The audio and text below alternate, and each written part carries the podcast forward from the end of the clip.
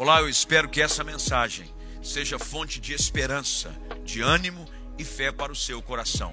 Mas antes, eu quero te fazer um convite muito especial para você inscrever-se no canal e ativar as notificações. Isso vai nos ajudar e muito a espalhar ainda mais as boas novas de salvação no Evangelho de Jesus Cristo. Diz assim o Salmo 77: Clamo a Deus, sim, grito bem alto. Quem dera Deus me ouvisse. Quando eu estava angustiado, busquei o Senhor. Orei a noite toda, de mãos estendidas para o céu, mas a minha alma recusou ser consolada. Lembro-me de Deus e começo a gemer desfaleço. Olha essa palavra, ansioso por sua ajuda. Tu não me deixas dormir, estou tão desesperado que nem consigo falar. Penso nos dias que passaram, nos anos que há muito se foram. À noite relembro canções alegres, consulto minha alma e procuro compreender a minha situação. Acaso o Senhor me rejeitou em definitivo? Jamais voltará a ser bondoso comigo? Seu amor se foi para nunca mais voltar? Deixou de cumprir as suas promessas para sempre? Deus se esqueceu de ser bondoso? Em sua ira, fechou a porta para a compaixão? Pensei, é por esta razão que sofro. O Altíssimo voltou sua mão direita contra mim. Nós vamos ler até aqui e peço agora que você vá comigo até o primeiro livro dos Reis, primeiro livro dos Reis, capítulo 19. Primeiro livro dos Reis, capítulo 19. Você em casa, mesmo com a, o texto aí no rodapé, não perca o bom hábito de ler com a Bíblia aberta, com caneta na mão, seja o seu tablet, smartphone, algo que vai te ajudar a compreender melhor e anotar aquilo que Deus vai falar ao seu coração. Diz assim: Acabe contou a Jezabel tudo o que Elias havia feito, incluído o modo como havia matado todos os profetas de Baal. Por isso, Jezabel enviou esta mensagem a Elias: que os deuses me castiguem severamente, se até amanhã, nesta hora, eu não fizer a você o que fez aos profetas de Baal. Elias teve medo e fugiu para salvar a vida. Foi para Barseba, uma cidade em Judá, e logo ali deixou seu servo. Depois foi sozinho para o deserto. Caminhou o dia todo. Sentou-se debaixo de um pé de gesta e orou, pedindo para morrer.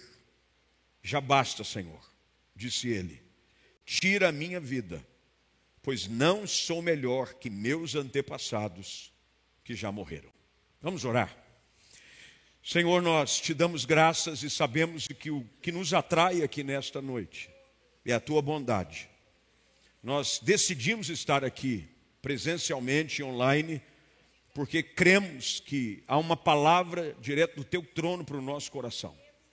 Podíamos estar fazendo outras coisas, mas nós decidimos vencer o trânsito, vencer um lugar para parar o carro, vencer talvez um dia cansado para estar aqui na tua presença. Senhor, honra a fé do teu povo nessa noite. Que haja uma palavra de revelação da parte do teu Espírito sobre nós, para que saiamos daqui libertos de toda ação que tem porventura trabalhado na alma, nas emoções das pessoas. Que os nossos olhos sejam abertos e que haja cura da nossa alma. Que pessoas sejam levantadas, restauradas e que o óleo da alegria do Senhor seja derramado sobre corações nessa noite, em nome de Jesus. Amém. Diga graças a Deus. Assente-se, por favor.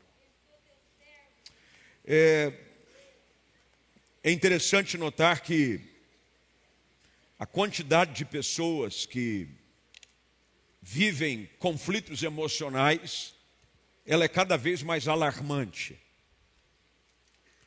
É difícil quando você lidar com as questões da alma.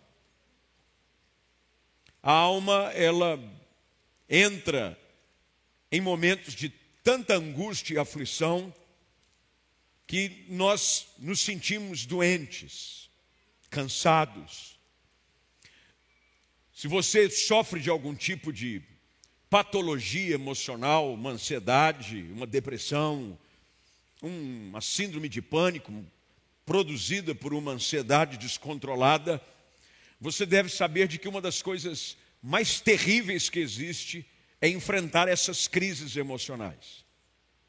A maioria delas é causada por incertezas quanto ao amanhã, com medo das coisas que você não sabe se virão acontecer, mas se tornam ameaça sobre a nossa vida. Dizem os especialistas de que a ansiedade ela é um excesso de futuro e a depressão um excesso do passado.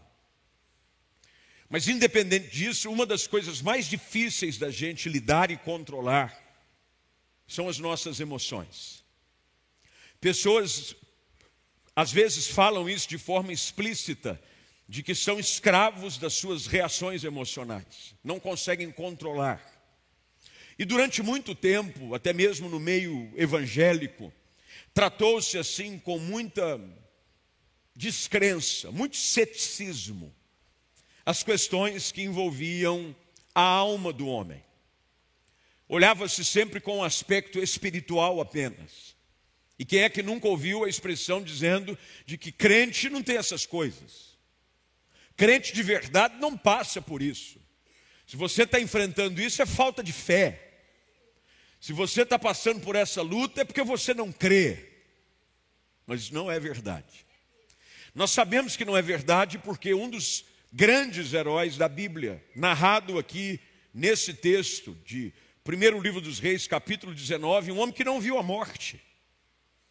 Um homem que foi trasladado, ele foi levado ao céu. Esse homem que vivia as lutas de todos os homens. Porque o fato de nós desenvolvermos um relacionamento com Cristo não anula a nossa humanidade. Nós continuamos sofrendo as dores que o nosso corpo, cheio de corrupção produzida pelo pecado, nos escraviza. Nós estamos presos neste corpo até a chamada para a eternidade. E nesse momento em que nós vivemos presos nesse corpo, nós viveremos as limitações desse corpo carnal. Basta você saber de que, mesmo cheio do Espírito Santo, crendo em Jesus e usando de toda a sua fé, se você subir num alto de um edifício e se jogar, pode ter certeza, você não sobreviverá. A chance de você morrer, ela é de 100%. Ah, mas eu creio. Bem, você pode até crer, mas não vai acontecer. A não ser que, na hora que você está caindo, Jesus volta. Aí você não chega nem a morrer. No meio da queda acontece o arrebatamento. Pronto. Mas do contrário, você vai sofrer os problemas que são relativos à nossa humanidade. Crente fica doente.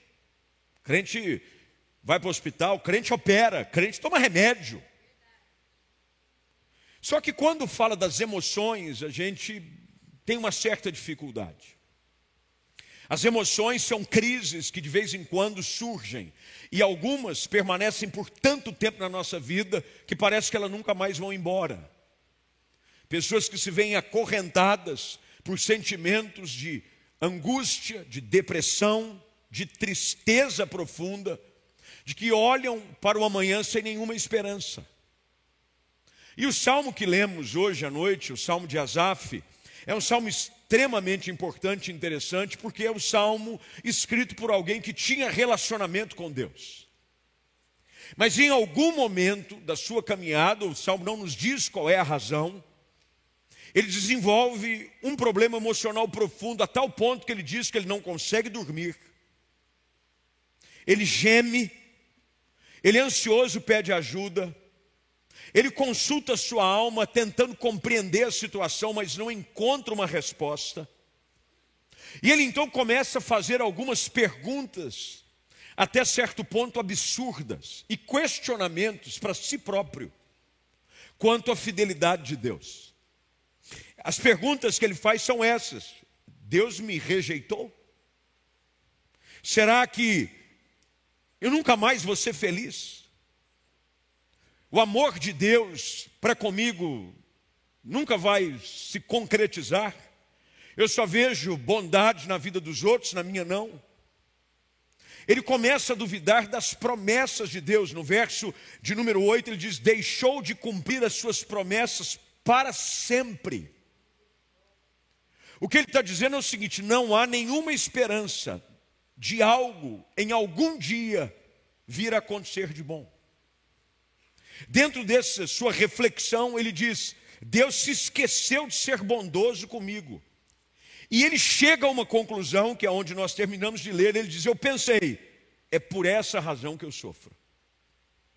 As lutas da alma, essas crises que vêm e que nós não sabemos como sair delas. Mas assim como todas as outras áreas em que enfrentamos crises, nós precisamos de ajuda, não é diferente com as questões da nossa emoção. Nós precisamos de ajuda. O fato é de que você não precisa viver escravo dessa crise emocional o resto da sua vida.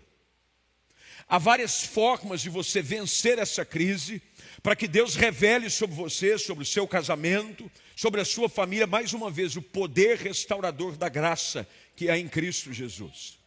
Eu creio num Deus que tem o poder para nos restaurar por completo, corpo, alma e espírito íntegros na presença do Senhor. Você não precisa viver uma vida espiritual medíocre, vitoriosa numa área, mas derrotada em outra.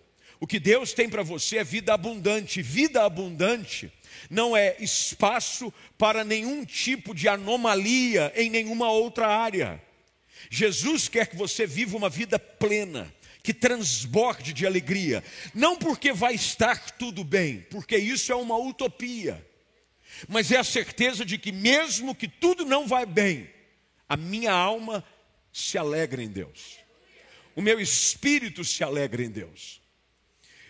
Dentro dos homens que nós conhecemos na história, principalmente do Antigo Testamento, nós vamos ver que muitos deles tinham tudo para não passar por crises emocionais, mas passaram.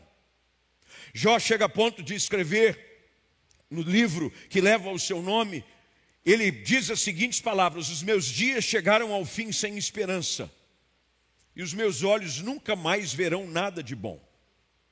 Moisés, o grande libertador do povo de Deus da escravidão do Egito, lá em Deuteronômio capítulo 1, versículo de número 12, o peso da liderança sobre ele se torna tão grande que ele diz: Eu não posso mais suportar os problemas, os fardos e as disputas que esse povo coloca sobre mim. Davi, com seu esforço, chega a ponto de questionar a Deus. O Salmo de número 13 ele diz: Até quando, Senhor, o Senhor vai se esquecer de mim? Até quando o Senhor vai voltar o rosto contra mim? Então, a primeira coisa que eu quero que você entenda aqui hoje à noite, não caia na mentira do diabo de achar-se menor do que alguém porque em algum momento da sua vida você passa ou passou por crises emocionais. Assim como nós cansamos fisicamente, nós cansamos emocionalmente. Assim como há uma composição dentro da nossa estrutura, de que se você tiver um esgotamento, andar muito, correr muito, você vai ter algum tipo de parada muscular ou um tipo de travamento. Os atletas, o pastor Mica foi atleta profissional muitos anos, ele deve ter visto isso inúmeras vezes em jogos intensos, corridos e disputados. E você que assiste futebol e gosta, tem aqueles momentos de cãibra, que é uma dor insuportável. A musculatura, ela passou do seu limite de suportar esforço. A nossa alma não é diferente. Talvez você já deve ter ouvido aquela expressão de que foi a gota d'água no copo que estava cheio. E normalmente as nossas emoções, elas não entram em colapso do dia para a noite. é uma sucessão de situações que, se nós não soubermos trazer aos pés do Senhor, para que Ele renove a nossa alma, nós vamos começando a ficar cada vez mais cheios, cheios, cheios de medos, de temores, de aflições, de preocupações, de responsabilidades que por vezes nem Deus quer que nós tenhamos, mas nós vamos achando que somos super-homens emocionalmente falando. Talvez tenha sido isso o que aconteceu com Elias. Para que você se situe dentro desse personagem que eu quero usar como grande exemplo para vencer as crises emocionais, ele vive um tempo de extrema dificuldade, três anos e meio de total sequidão. Sequidão num aspecto real mesmo, não havia chuva, estiagem. Deus havia determinado de que não choveria sobre a terra por conta da desobediência de Acabe e Jezabel. Acabe era o rei de Israel e havia se casado com essa mulher pagã, adoradora de deuses estranhos. E como sentença de Deus, ele diz que não viria mais água sobre a terra durante todo esse tempo. Elias é o homem que Deus levanta para ser a sua voz a sua autoridade como repreensão e direção para a correção do povo. E durante esse período, Elias vive experiências maravilhosas. A sua história começa a ser contada no capítulo 17, quando ele é levado a uma fonte chamada Torrente de, de, de Queribe, aonde ali Deus o alimenta com corvos Havia refeições trazidas por estes corvos todos os dias, água da fonte, mas de repente a fonte seca. Aí ele é levado à casa de uma viúva. A viúva o alimenta. E nesse intervalo ele confronta o rei. Até que no capítulo 18 há um desafio para que o Deus do céu verdadeiro fosse aquele que fizesse cair fogo. E eles fazem então essa disputa em que os adoradores de Baal, os sacerdotes de Baal, edificariam seu altar e clamariam, mas nada acontece, porque nós sabemos que só há um único Deus verdadeiro. E Elias restaura o altar do Senhor, joga água sobre ele, clama aos céus, e o Senhor manda fogo. Consome todo o altar, o holocausto, inclusive a água que havia sido derramada é toda consumida. Há uma batalha física que acontece, porque a Bíblia diz que Elias, juntamente com aqueles que eles o ajudaram, passaram a fios de espada 450 profetas de Baal. Até que ele vai e começa a ver uma manifestação da mudança do favor de Deus sobre a vida do povo, porque todas as vezes, aprenda isso, que você decide arrumar a sua vida e colocá-la no altar em dia com Deus, a tua sorte muda. Tem gente querendo que a vida mude com forças e expressões pessoais. Nada muda enquanto você não reconhece que o único Deus verdadeiro é o Deus de Israel e é aquele que enviou o seu filho Jesus Cristo para morrer na cruz em nosso lugar. Havia uma pressão imensa emocional Elias chega a ponto de achar de que ele era o único que havia sobrado. Até que diante de uma ameaça, que é a que nós lemos aqui no capítulo 19, Jezabel manda uma mensagem para que chegasse até Elias, dizendo: Você vai morrer assim como você matou os profetas de Baal. E essa é a atitude que transborda o copo de Elias. Ele entra num colapso emocional. Ele entra numa crise tão profunda de que ele esquece de tudo aquilo que ele havia experimentado. Como é que nós identificamos esses esgotamentos emocionais? Primeira coisa que você precisa entender normalmente, o esgotamento emocional, ele é fruto de batalhas intensas que você tem enfrentado já há algum período. Isso é normal.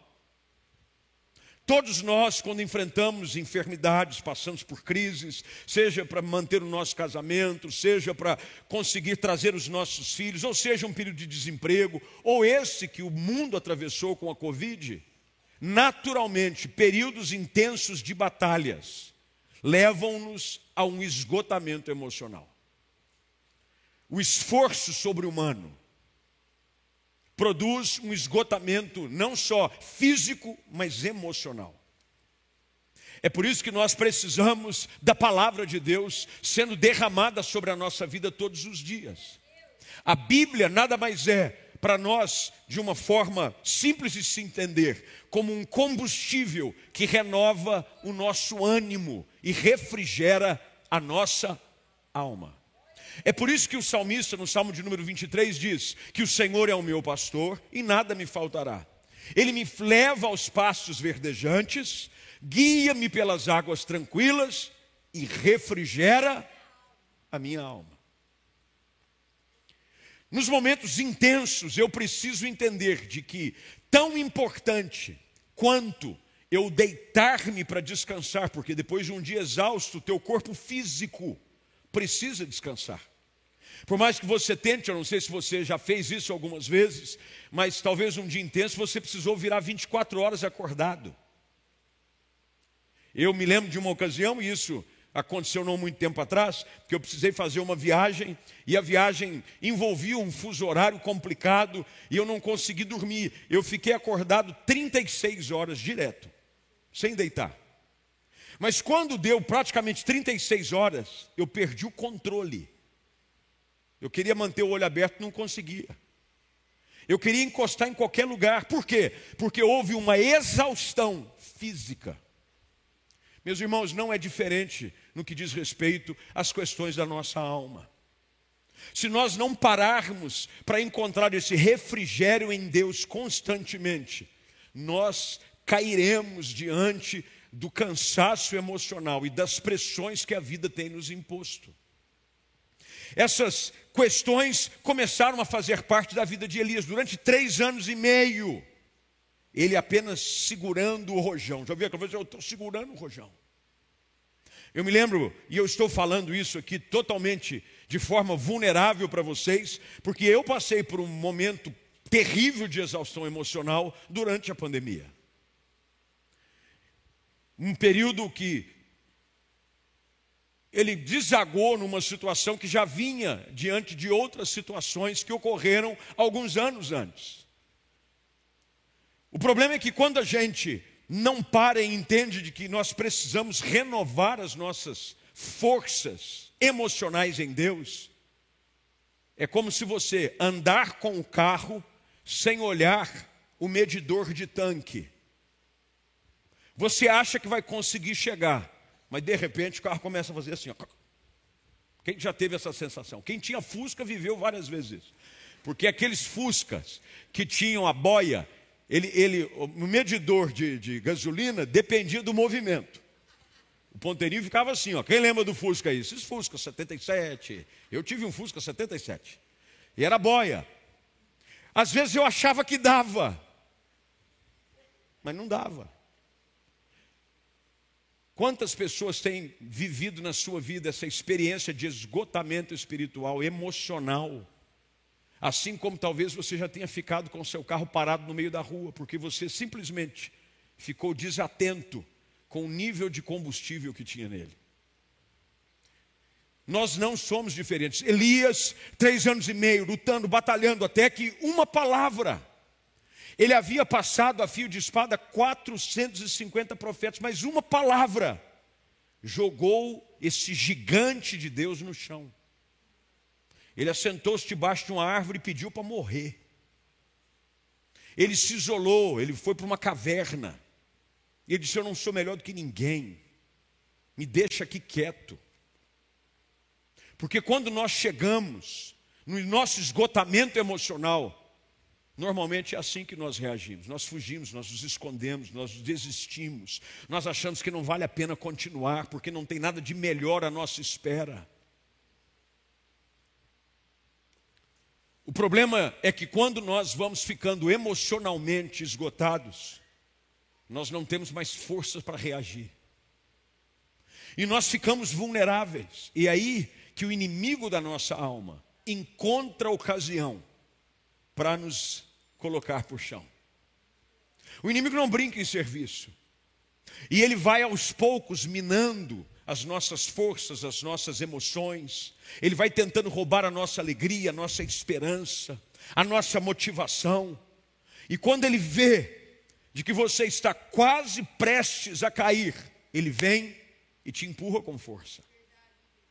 O problema de Elias é que ele se encontrava agora esgotado e sem poder reagir, ele teve medo. Como alguém que enfrenta 450 homens, agora com um recado de uma mulher, fica com medo. Eu até entendo alguns maridos por aí. Alguns maridos se identificam com Elias. Dizendo, pastor, é porque Elias não conhece minha mulher. Porque se ele conhecesse a minha mulher, ele não ficaria com medo, não, ele ficaria cheio de pavor. Está dando para entender aqui como é que alguém. Você já percebeu que eu não sei o que aconteceu comigo, eu enfrentava situações até mais difíceis, eu enfrentei situações piores no passado, mas eu não sei o que aconteceu agora, eu perdi a força.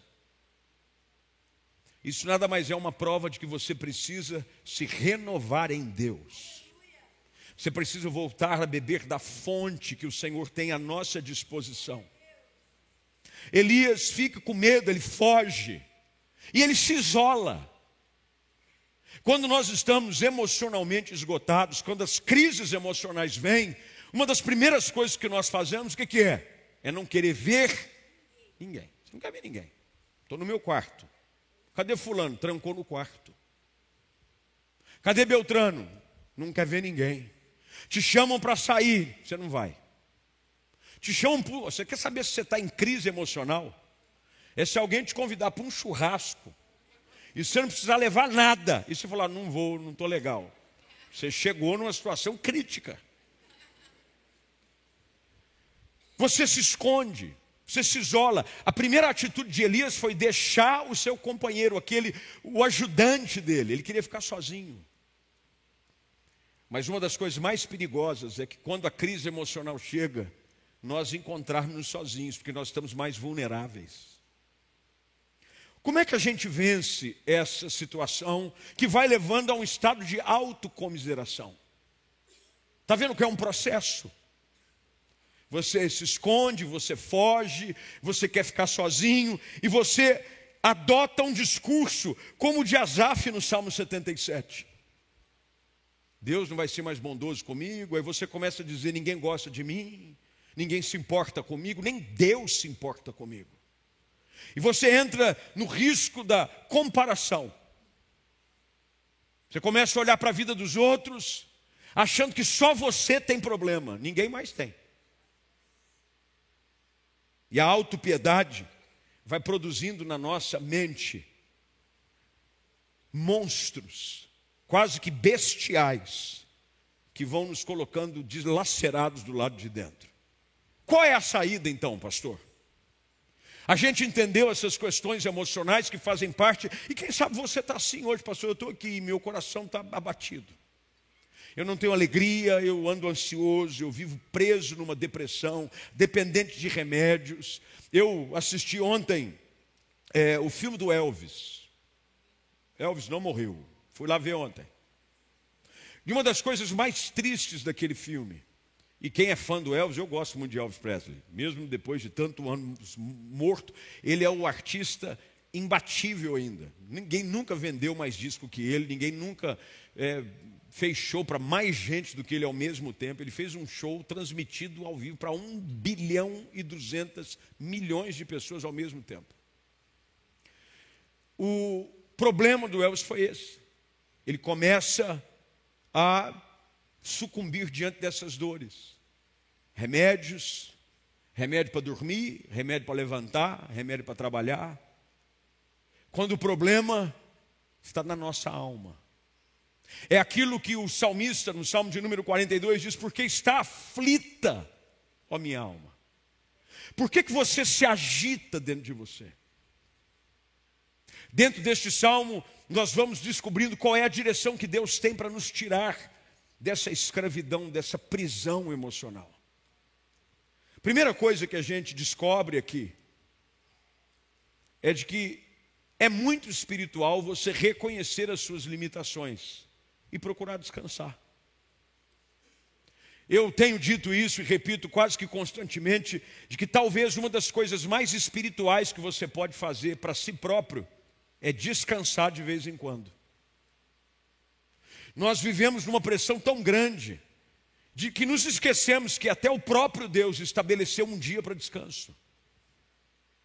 O dia do descanso é para renovar. Você sabia de que depois de sete anos a terra tinha que descansar por um ano? Você não podia plantar nada na terra. Por quê?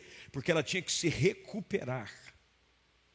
Você usou os nutrientes da terra, porque você sabe que um solo fértil, ele é cheio de nutrientes, e você joga sementes. Durante sete anos, plantando e colhendo, plantando e colhendo, havia uma lei de Deus.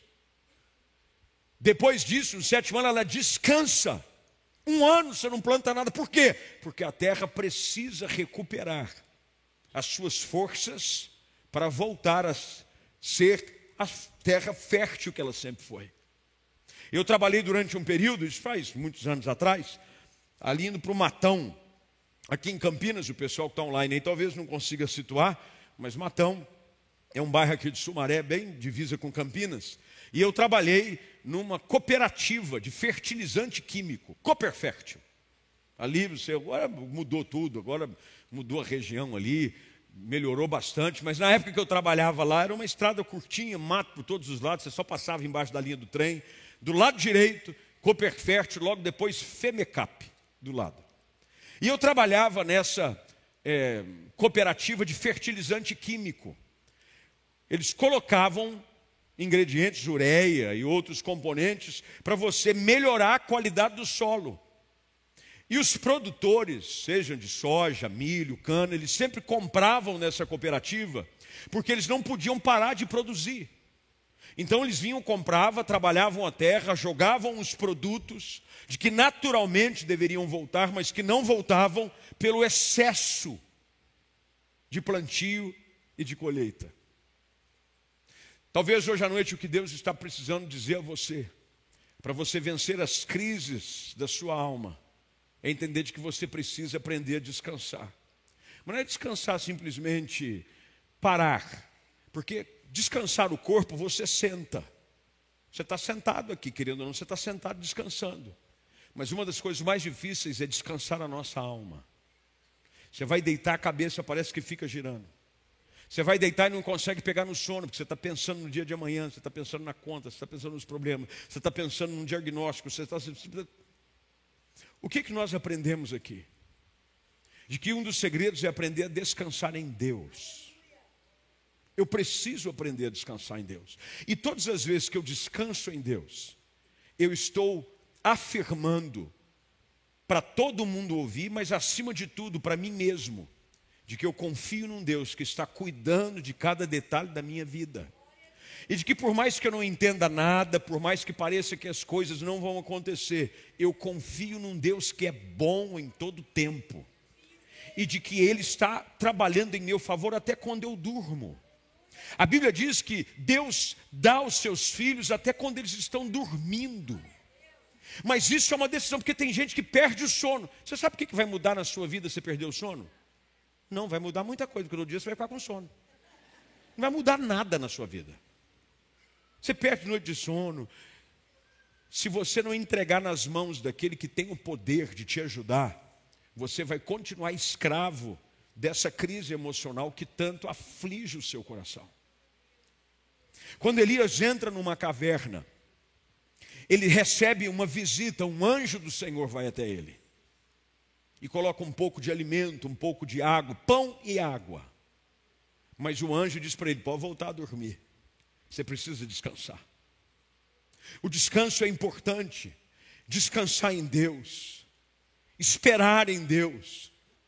Lamentações capítulo 3, quando fala sobre o exercício que o profeta faz de trazer à memória o que podia trazer esperança ao seu coração, ele se lembra das misericórdias do Senhor, que se renovam a cada manhã, ele se lembra da fidelidade do Senhor, mas no versículo seguinte, no verso de número 23, Jeremias afirma: Bom é o Senhor para aqueles que esperam por Ele.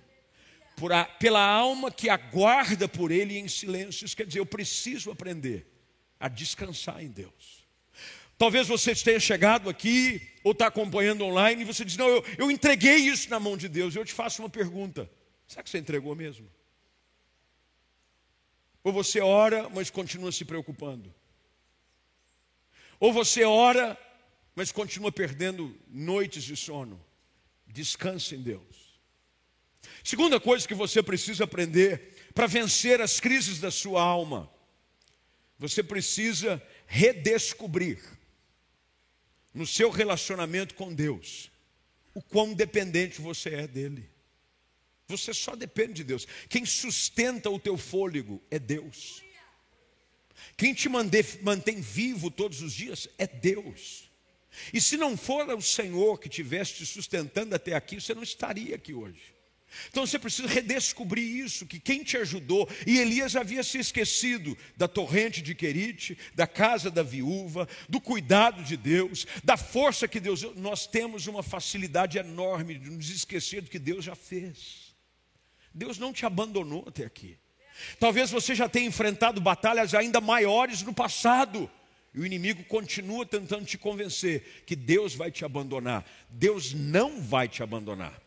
Deus vai te sustentar, Deus vai te ajudar, Deus vai manter você de pé. E quando você achar que não tiver mais forças, Ele vai renovar a tua força. Você precisa se lembrar, redescubra quem você é em Deus. Sem o Senhor você não é nada. É Deus quem te ajuda. É Ele quem diz: Eu te tomo pela tua mão direita e digo: Não temas. É Deus quem nos ajuda. Você precisa redescobrir isso. Elias talvez tenha se esquecido disso. E nós nos esquecemos muitas vezes. Nós achamos que está sobre nós a responsabilidade. Se eu não fizer, ninguém faz. Não, quem cuida de você, quem ajuda, quem sustenta a sua vida, quem mantém você de pé, é o Deus Todo-Poderoso. Elias precisa voltar a fazer um realinhamento no seu coração. Ele realinha o seu coração com o projeto de Deus para a sua vida.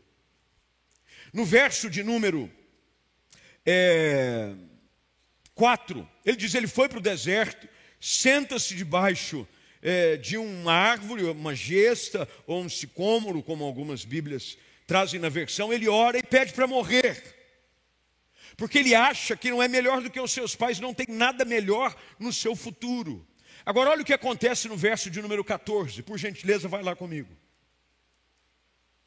Na conversa dele com Deus, ele responde outra vez: Eu tenho servido ao Senhor com zelo o Deus de Israel. Contudo, os israelitas quebraram aliança comigo, derrubaram os teus altares, mataram todos os teus profetas. Eu sou o único que restou e agora também procuram me matar.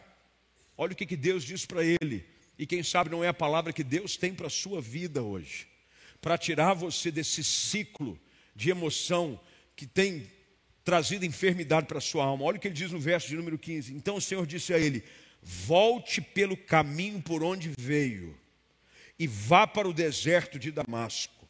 Quando chegar lá, unja Azael para ser rei da Síria. Depois, unja também Jeú, neto de Ninze, para ser rei de Israel. E unja Eliseu, filho de Safate, da cidade de Abel Meolá, para substituir você como meu profeta. O que, que Deus está dizendo para ele? O que, que o Espírito Santo está falando aqui? Não tem nada acabado na sua vida. Não é só porque você está passando um momento emocional difícil que você não tem que olhar para o futuro com esperança. Deus tem planos para a sua vida. Deus estava dizendo para Elias: Eu ainda vou te usar para ungir o rei da Síria, eu vou te usar para ungir o novo rei de Israel, e você ainda vai preparar e ungir o seu sucessor. Deus ajuda Elias a tirar o olho do problema e da angústia da sua alma e olhar para frente na esperança e na certeza que no caso, como é o nosso caso, de que não tem nada acabado. Viu, deixa eu te falar para você, não tem nada acabado na sua vida. Não tem nada acabado, as tuas emoções, elas estão tentando te trair. As emoções nos traem. As emoções traem porque elas são muitas vezes enganosas, porque o nosso coração é enganoso. Ele é enganoso, gente. Você tem que, nessa hora, ter um pouco mais de coerência sobre a sua vida. Elias é trazido pelo Senhor, mais uma vez ao bom senso. E agora o que acontece, verso de número 19. Elias partiu e encontrou Eliseu, arando um campo. Havia doze parelhas de bois no campo e Eliseu arava com a última parelha. Elias se aproximou. Eu queria que você desse ênfase nessas duas palavras do verso de número 19. Elias encontrou Eliseu e Elias se aproximou de Eliseu. Você sabe como é que você vence as crises emocionais? Quando você restaura relacionamentos e anda perto de gente que vai te ajudar. O que o diabo quer é que você fique dentro do quarto fechado.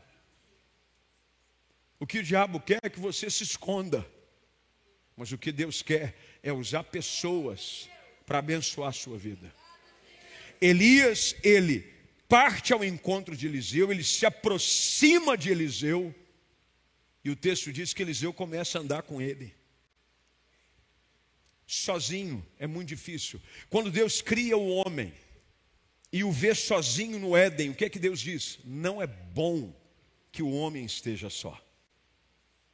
A solidão, ela só pode ser uma opção pessoal quando você precisar de um tempo de solitude, mas não quando você é empurrado pelas suas emoções, pela angústia da sua alma. Eu creio que Deus hoje nos reuniu aqui nessa noite, porque se tem algo que tem impedido você de viver uma vida plena, é exatamente as crises emocionais que você tem vivido. E eu acredito piamente, com todas as minhas forças, que o Espírito Santo de Deus nos colocou juntos aqui para abrir os teus olhos à luz da palavra do Senhor. Para você sair daqui liberto de toda mentira, de toda falsidade que o diabo está lançando sobre a sua vida. Você não nasceu para viver escravo dessa ansiedade, dessa depressão, dessa angústia. Deus tem plano para a sua vida. Você precisa estar alinhado com o propósito do Senhor. Você tem que estar perto de gente que acredita em você. Quem me ajudou a sair do meu momento de crise emocional foram as pessoas perto de mim. Eu busquei a Deus. Eu mergulhei na palavra. Eu fui buscar no rio de Deus, e o rio de Deus veio sobre a terra seca das emoções da minha alma e começou a trazer refrigério. Você precisa buscar em Deus hoje renovo para a sua alma. Renovo para a sua alma. O Salmo de número 77, que nós lemos no início dessa palavra juntos, eu queria te levar lá para a gente terminar, por favor. Isso já pode ir colocando de pé, por gentileza. Salmo de número 77.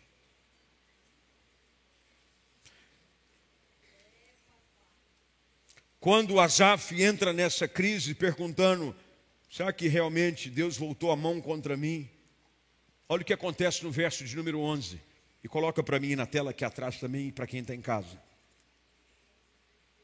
Ele diz: Depois, porém, eu lembro-me de tudo que fizeste, Senhor. Recordo-me das tuas maravilhas do passado, e elas estão sempre em meus pensamentos. Presta atenção agora no final do verso 12. Não deixo de refletir sobre os teus poderosos feitos. As tuas emoções normalmente são controladas pela qualidade dos pensamentos que você desenvolve. O que é que tem ocupado a sua mente? Tem gente que só fica pensando em besteira, só fica pensando em doença, só fica pensando em coisa ruim, não sai de casa, achar que vai estar tudo errado. Lembre-se do que Paulo escreve aos Filipenses no capítulo 4: tudo aquilo que for bom, tudo aquilo que for louvável, se alguma virtude há, se algum louvor existe, seja isso que ocupe o vosso pensamento. Quando Paulo escreve aos Coríntios, ele diz que as armas da nossa milícia, elas são poderosas em Deus para destruir fortalezas. e anular sofismas. O que, que significa isso que Paulo está dizendo? E eu queria que você pegasse isso aqui para a gente terminar. Eu vou pedir o pessoal, já está aqui, o, o Kelly já está aqui. Isso está dizendo que nós temos armas poderosas em Deus para vencer batalhas na nossa vida em todas as esferas. Por que, que um Deus que cura enfermidade física não pode libertar alguém de alguma doença emocional? Por que, que um Deus que ressuscita as pessoas dos mortos e traz a vida não pode derramar óleo de alegria sobre o seu coração?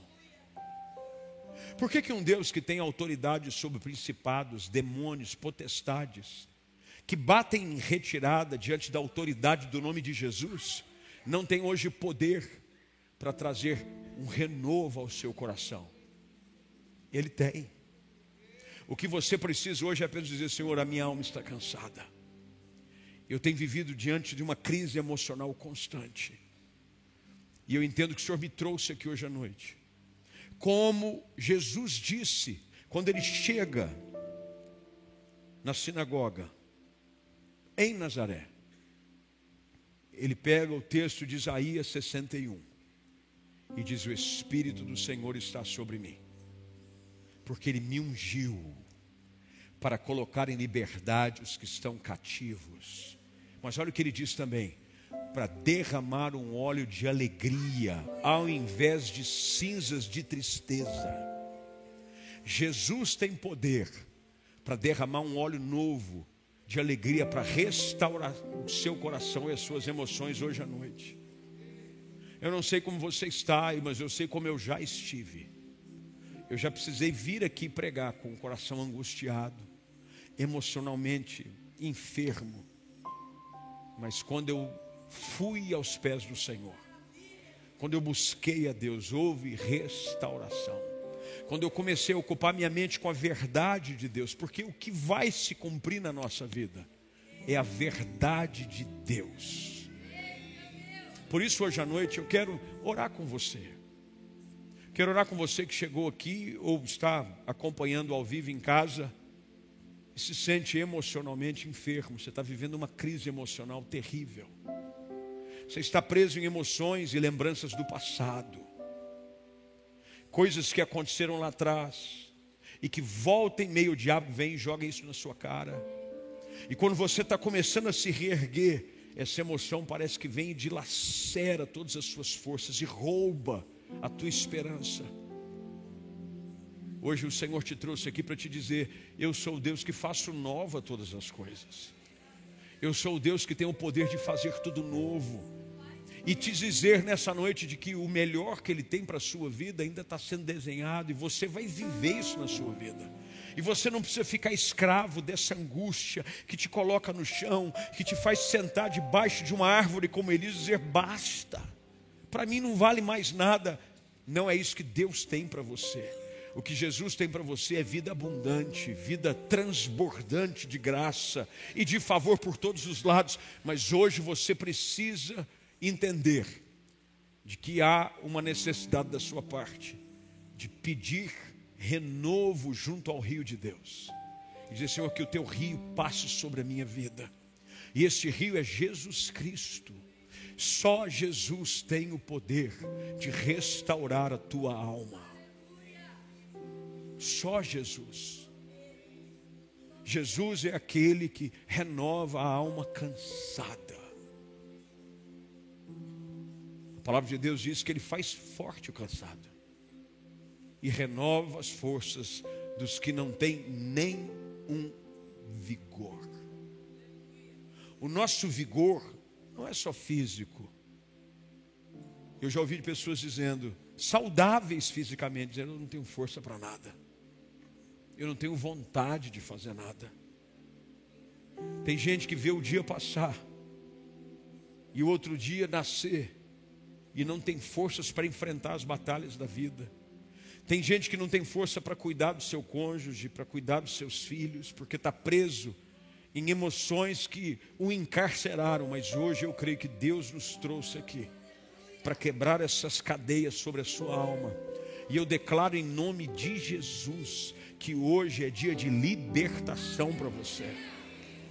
Eu declaro que um rio de alegria está fluindo neste lugar. E você precisa nessa noite mergulhar no rio de Deus. Não como Ezequiel diz que alguns chegaram e molharam o tornozelo, uns chegaram e molharam até o joelho. Não, é um rio que chega a ponto de você mergulhar nele. Um rio que você entra nele e faz com que esse peso que você tem carregado seja tirado dos seus ombros. E que você saia daqui com a sua alma leve. Sabe quando você sai assim, com esse fardo de sobrecarga que você tem levado e Deus tira dos seus ombros. E você sai daqui renovado e aliviado. Se você é uma dessas pessoas, eu quero orar com você. Eu sei que tem muita gente aqui, eu sei que tem muita gente na galeria, mas olha, eu não posso perder a oportunidade hoje à noite de pedir para que você saia do seu lugar. Você que precisa desse renovo para a sua alma, você precisa de cura para as suas emoções. Gente que está preso em traumas de violência na infância, foram abusados e vivem emocionalmente escravizados. O Espírito Santo de Deus manda te dizer que hoje à noite é o dia da tua libertação. Você vai sair do teu lugar e você vai vir aqui à frente. Você está na galeria, pede licença. Hoje é o dia do teu milagre. As crises emocionais, essa que você está enfrentando já, quem sabe há décadas, ela deixa de acontecer na sua vida hoje à noite. Porque hoje é dia de cura. O Espírito de Deus está neste lugar. E aonde o Espírito de Deus há, Pastor Edmir, faz um favor para mim. Tem muita gente descendo. Vocês que chegaram aqui, sobe para aqui para o altar, por favor. Pode subir aqui, ó. Vem para cá, vem vocês. Tem muita gente descendo e tem que ter espaço para todo mundo nesse altar aqui. Pode subir aqui, pode subir aqui. Isso. Vem para cá, já aqui, ó. Isso. Até aqui a linha do, do, do púlpito aqui, ó. Pode vir mais para cá. Vem mais para cá. Que eu quero dar espaço para todo mundo. Isso. Sobe aqui, minha filha. Deixa eu te ajudar aqui. Vem aqui, minha filha. Deixa eu te ajudar aqui. Por favor, venham por aqui mais para cima. Isso. Pode ajoelhar aqui, vem para cá. Talvez você não saiba, mas aquilo que está representado neste altar aqui é uma das estratégias mais destruidoras que o diabo tem usado contra o povo de Deus. Pessoas que são financeiramente bem-sucedidas, pessoas que estão fisicamente saudáveis, mas não percebem que têm estado acorrentadas nas emoções destruidoras que o diabo tem gerado no seu coração. Mas eu creio que Deus nos trouxe aqui hoje à noite, porque essas semanas de terça-feira, onde você vai aprender a vencer as crises da vida, chegou a noite em que Deus vai derramar sobre você um óleo novo, óleo de unção, de alegria sobre a sua vida. Deus está curando as feridas do seu coração. O nosso Cristo, Jesus de Nazaré, é o que perdoa pecados, mas Ele também é o que restaura a alma. Ele é aquele que cura corações, é aquele que transforma realidades. A bálsamo em Gileade, diz o Senhor, a bálsamo, a unguento de Deus sendo derramado sobre feridas da alma, do coração de pessoas aqui hoje à noite. E eu creio que há um derramar do Espírito Santo de Deus neste lugar. E sobre você que está em casa também, da mesma forma, eu creio que a unção de Deus que está neste lugar chega aí sobre a sua vida também, sobre a sua casa. Eu creio que lares estão sendo tocados, transformados. E eu quero que você nessa noite, você que veio a este altar, você que ouviu essa palavra, que você diga ao Senhor quais são as dores do seu coração. Eu quero que você não tenha vergonha de expor as feridas da sua alma.